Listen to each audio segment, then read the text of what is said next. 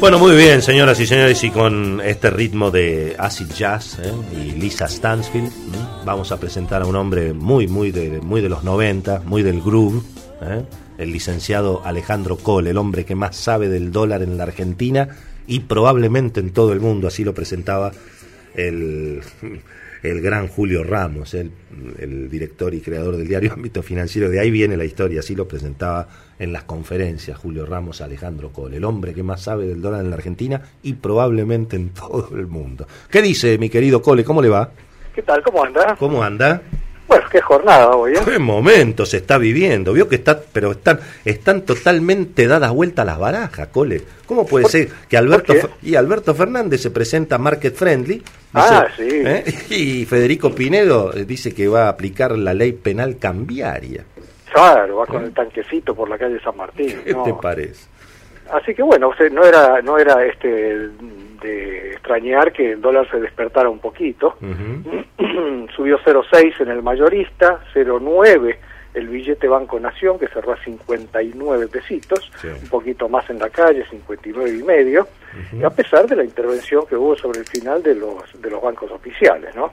Eh, para tratar de moderar una suba que en el mayorista se había ido arriba de 57.20. Terminó 57.21. Claro. Pero bueno, todo esto es producto de, eh, del fortalecimiento del dólar en el mundo, que subió 1,1% contra el resto de las monedas, el euro termina 1,09 y según los expertos se encamina a la paridad 1 a 1 con el dólar. Así que vamos a ver qué es lo que sucede. El DXY, que es el índice que sigue al dólar en el mundo, ya superó 99 puntitos. Y después tenemos el blue, que está a 61.75 prácticamente sin variaciones, el dólar MEP 61.70 y el contado con liquidación, contracciones de IPF 63.90. ¿A qué se debe esta supuesta calma que hay?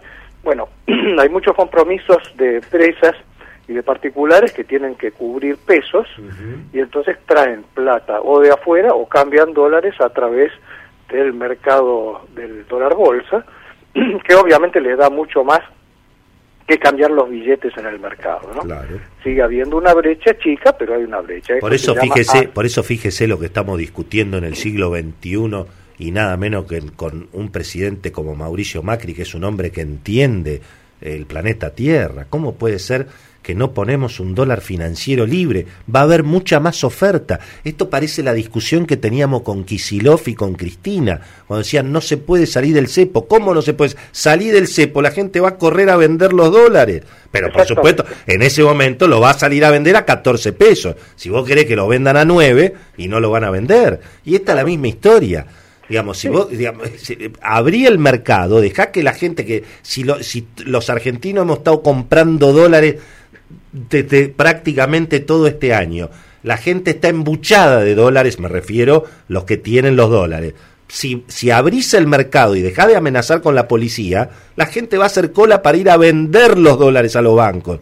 Sobre todo después de que Alberto Fernández dijo hoy que quiere una negociación razonable y que no quiere romper con el mundo.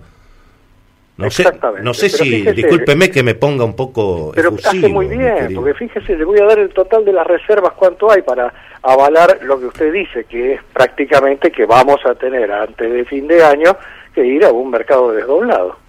Las reservas están cayendo, la última que cayó 82 millones hoy, 49.228. En septiembre casi 4.900 abajo. Ahora, escúcheme, si usted tiene vencimientos de bonos mañana 250 palos ya después de la reprogramación.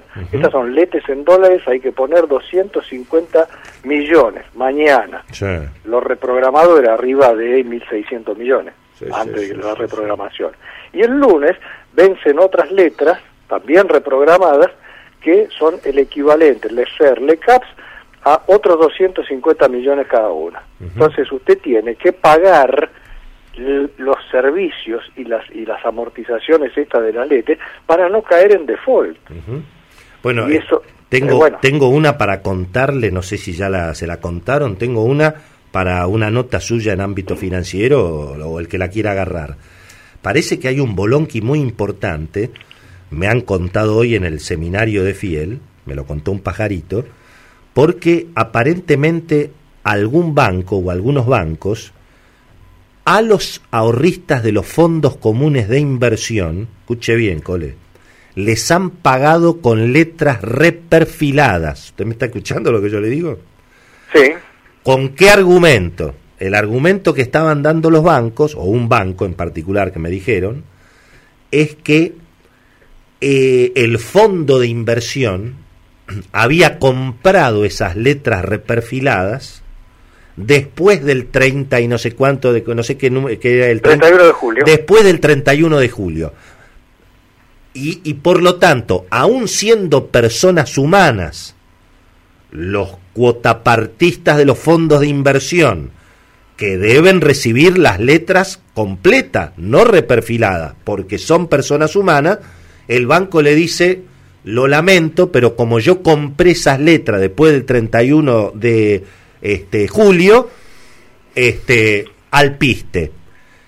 Ahora, a mí me dicen los abogados que esto no procede, porque los cuotapartistas del Fondo Común de Inversión estaban antes en el Fondo Común de Inversión y nadie les avisó que les iba a comprar letra de antes o después. Así que le puedo asegurar, Cole, que hay un flor de bolonqui con ese tema también. Mire que sí, pero no son todos, ¿eh? es muy interesante. Es muy interesante el son tema. Son bancos medio, medio de avería. No, porque... señor, no le, puedo, no le quiero decir porque no quiero, mire que no es un banco avisador de este programa y uno podría tomar represalia, no es nuestro estilo, no decimos una palabra, pero le puedo asegurar que es un banco extranjero de primera línea del que le estoy hablando. ¿eh?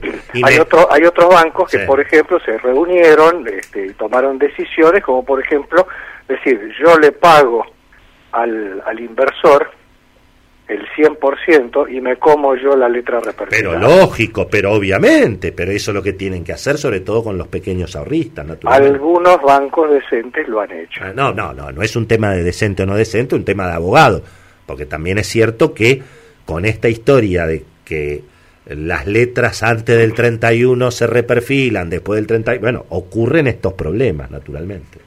Imagínense que la espalda de un particular no es la misma espalda del banco y el banco el objetivo que tiene es tratar de fidelizar al cliente. Uh -huh. ¿eh? Entonces por eso le decía que es una jugada. Digamos, Pero le digo que es un temita que va a hacer. No vamos a investigar. Algún ruido. No, no, está linda, digo, es entre las cosas que. Pero, bueno, discúlpeme que lo que lo No, no, para nada. Hoy estuve con un gran amigo suyo que le manda un gran abrazo.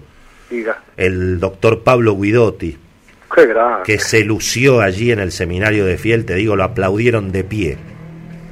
Sí, sí, por. Lo que usted, por lo que usted comenta, obviamente es una persona muy criteriosa y que tiene alguna experiencia. ¿Por qué no hicieron esto desde el principio? El desdoblamiento, me refiero. ¿no? Exactamente, sí, es lo que él dijo, tal cual. Aceptando que es un horror el control de cambio, por supuesto. Digan. Pero bueno, ya que hacemos control de cambio, ¿qué vas a hacer?